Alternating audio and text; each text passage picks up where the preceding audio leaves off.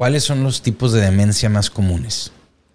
Esta es una de las preguntas más frecuentes que recibimos en nuestras páginas. En los últimos 28 días esta pregunta, en diferentes formas, ha sido realizada poco más de 1200 veces. Es natural tener curiosidad sobre tipos de demencia o de deterioro neurocognitivo mayor de los más frecuentes porque son condiciones que potencialmente disminuyen drásticamente la calidad de vida de quien padece la enfermedad y de sus familiares, particularmente si no reciben apoyo para entender qué medidas preventivas de mejora de la capacidad cognitiva y disminución de complicaciones pueden tomar.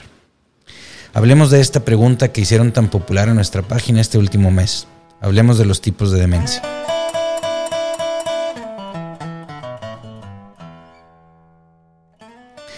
Si no han visto aún el video sobre qué es la demencia, les recomiendo verlo antes que este. Les dejaré un enlace en la descripción. Ahora, hablemos sobre la enfermedad de Alzheimer, sobre la demencia vascular, la demencia por cuerpos de Lewy, la demencia por enfermedad de Parkinson y la demencia frontotemporal. Para no volver el tema sobremanera técnico y tratar de mantener el video en una duración de entre 5 y 7 minutos, nos enfocaremos en cinco, en cinco aspectos principales. Uno, el tipo de inicio de los síntomas qué aspectos de las capacidades mentales afecta cada tipo de demencia. Ese es el 2. El 3 serían cuáles son los tipos de síntomas motores o en la capacidad para moverse que tienen los diferentes tipos de demencia. El 4 es cómo es el progreso de la enfermedad. El 5 es cuáles son las causas básicas neurológicas o las manifestaciones cerebrales. Como será un video breve, recordemos que está dirigido a personas en general, la población en general, y que la intención es tener información inicial sobre la demencia que siempre debe ser complementada con nuestro médico. Tener información nos es de utilidad para entender las áreas de oportunidad donde podemos ayudar a nuestros familiares y saber o entender lo que está pasando con nuestro ser querido o con nosotros mismos.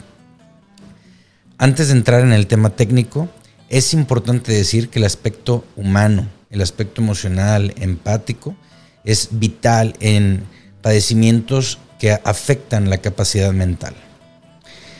Es importante porque puede disminuir importantemente la calidad de vida, no solamente de quien padece la enfermedad, sino también de sus seres queridos, particularmente cuando perdemos capacidades cognitivas, es decir, cuando se altera la función mental. Nunca se trata en el consultorio una enfermedad. No tratamos enfermedades en los consultorios, sino personas es la persona quien padece la enfermedad, pero la persona tiene muchas más circunstancias positivas y negativas en su vida que mejoran o empeoran su habilidad para manejar la demencia en este caso o cualquier enfermedad o problema.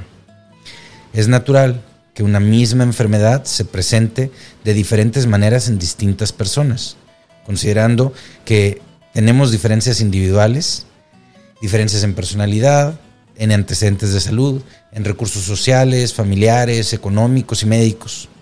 Habiendo dicho eso, a pesar de que cada persona tendrá una presentación diferente de la misma enfermedad, podemos encontrar características en común en la mayoría de, quienes padecen una condición. Esto es lo que permite, recomendar tratamientos y medidas preventivas para complicaciones.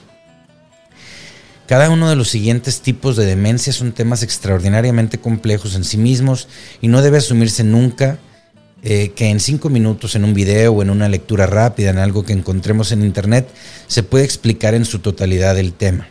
Si tiene dudas específicas, siempre consulte con su médico. Haré videos específicos más detallados para cada tipo de demencia si es algo que les interese de acuerdo a los comentarios que ustedes dejen. Siempre consulte con su médico, nunca cambie, inicie, suspenda o modifique ningún plan de tratamiento sin consultarlo con su profesional de salud. Habiendo dicho eso, continuemos. La enfermedad de Alzheimer generalmente tiene un inicio gradual, con una pérdida de memoria como uno de los primeros síntomas, aunque afecta también, también el lenguaje y la capacidad visoespacial. Generalmente no presenta síntomas motores en sus etapas tempranas y su, progreso es gradual a través de una década.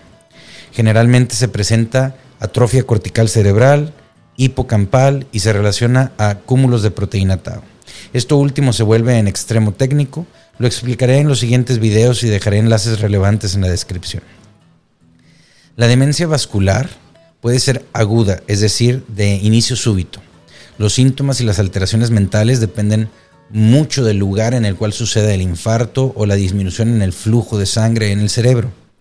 Los síntomas motores dependen igualmente totalmente del lugar en el cerebro en el cual sucede la disminución del flujo de sangre y la causa directa en el cerebro es la disminución del flujo sanguíneo de la cual hablábamos ya, hemorragias o infartos cerebrales.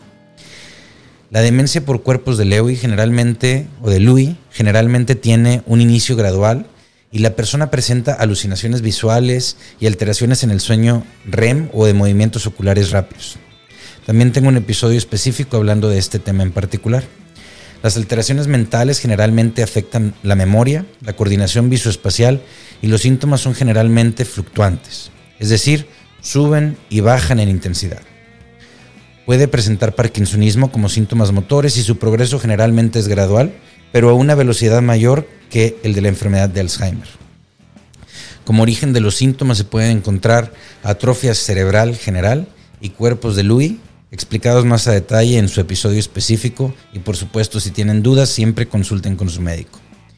La demencia por enfermedad de Parkinson generalmente presenta síntomas motores muchos años antes de presentar alteraciones mentales y afecta la memoria, la coordinación visoespacial y puede presentar alucinaciones y tener síntomas fluctuantes.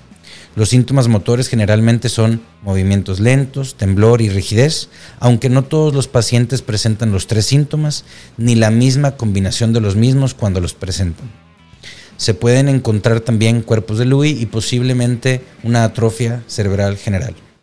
No tocaremos el tema de tratamiento, no tocamos en ninguno de nuestros videos el tema de tratamiento porque eso corresponde siempre, siempre a la consulta directa con su médico. La demencia frontotemporal generalmente comienza antes de los 60 años de edad. Presenta una desinhibición conductual importante, es decir, que la persona cambia presentando actitudes y conductas que no siguen las normas que la persona tenía a lo largo de su vida. Y esta demencia, la frontotemporal, potencialmente afecta el lenguaje y la memoria. Normalmente no presenta síntomas asociados al movimiento y su progreso es gradual, pero igualmente más acelerado que el que se presenta en la enfermedad de Alzheimer. Como manifestaciones físicas, se puede presentar atrofia en los lóbulos temporales y frontales del cerebro. Listo. De manera muy superficial revisamos el inicio, la afección cognitiva o mental, las manifestaciones motoras o de movimiento y las alteraciones cerebrales de la demencia por enfermedad de Alzheimer, de la demencia vascular, por cuerpos de Lewy, por Parkinson y la frontotemporal. Cada una de estas amerita muchos libros completos, pero la intención no es un discurso para un congreso médico, sino simplificar lo más posible información para todos nosotros y lograr extraer datos que nos sirvan a quienes vivimos con seres amados con estas condiciones. Si le interesa videos sobre alguna de estas demencias en particular, deje su comentario y con gusto agrego un episodio sobre ello. Este ha sido un video agresivamente técnico sobre un tema importantemente humano, que requiere la coordinación y apoyo de la familia y la empatía de todos nosotros, quienes tenemos el privilegio de participar en el cuidado de personas. Tenemos que reconocer que quien pierde funciones mentales sufre un duelo repetitivo del cual puede estar consciente en etapas iniciales e intermedias de la enfermedad. Es decir, que puede sentir tristeza repetitiva por la pérdida de sus capacidades mentales. No solamente es importante identificar el tipo de demencia y dar tratamiento, sino también ayudar a la familia a continuar entregando afecto y comprensión a quien tal vez progresivamente muestre menos manifestaciones claras de que aprecia el afecto que recibe. Y así lograr que la enfermedad tenga el menor impacto en la forma en que se relacionan todos los familiares y amigos dentro del círculo social de la persona afectada. El siguiente video tratará de forma más desglosada los síntomas de la demencia, sin ser tan técnico, pero explicando más a profundidad lo que podemos encontrar al vivir con nuestro familiar con deterioro neurocognitivo y o demencia. Me dio gusto verle nuevamente, le invito a dejar sus comentarios, dejo enlaces relevantes en la descripción del video. Si le encuentra valor al contenido, le invito a suscribirse a la plataforma donde nos vea, en Apple Podcasts, en Spotify, en YouTube o en nuestras páginas, para que así reciba usted notificaciones cuando se publiquen nuevos videos o programas de audio que puedan interesarle. Mi nombre es David Montemayor, buena salud y buena noche.